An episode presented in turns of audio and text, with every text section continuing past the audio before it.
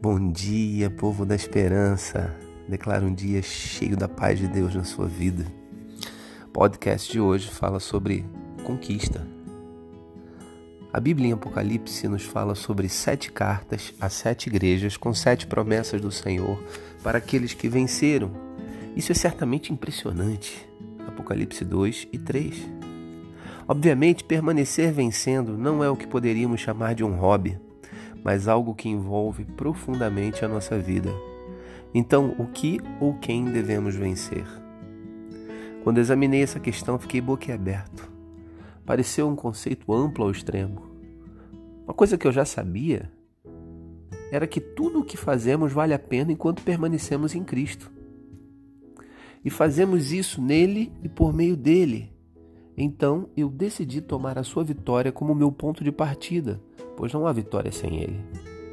Se perguntarmos como podemos vencer, a resposta é: em todos os sentidos, todos os dias. E esta é a vitória que vence o mundo, a nossa fé. 1 João 5,4. No momento em que passamos a confiar em Cristo, permitindo que Ele assuma o controle da nossa vida, já estamos vivendo em vitória. Vencer não é uma mera questão de dominar hábitos como roer unhas ou controlar nosso temperamento, mas de resistir ao estilo do mundo, que é motivado ou até mesmo dominado por amores falsos, tais como dinheiro, poder, sucesso, fama. O cristão tem uma força motriz que é a fé em Cristo. A vida não é uma batalha perdida, cheia de constante esforço e ansiedade. Vivemos na vitória de Cristo mesmo quando ainda somos, somos crianças espiritualmente falando. A vitória é tanto para iniciantes quanto para os que já podem ser considerados pais pela fé nele.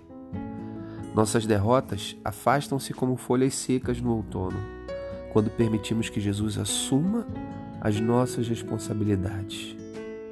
O mundo passa, bem como sua concupiscência 1 João 2,17. Por isso, meu desejo é que você possa viver a sua vida como um grande conquistador, possa entender que você foi chamado para conquistar, possa entender que tudo é possível aquele que crê. E que Deus te abençoe.